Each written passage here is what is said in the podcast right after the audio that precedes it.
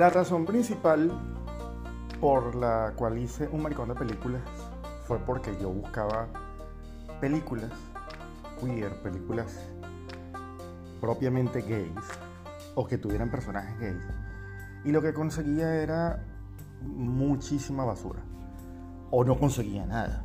Conseguía con que cualquier podcast hablaba eventualmente y no le daban como la importancia ni la profundidad que, que se merecían esas películas. Entonces decidí hacer un maricón de películas para gente quien como yo busca la reinterpretación, la crítica, el análisis de ese cine que tiene tantas joyas y que es tan compartible en el mundo entero. Espero lo disfrutes y lo compartas.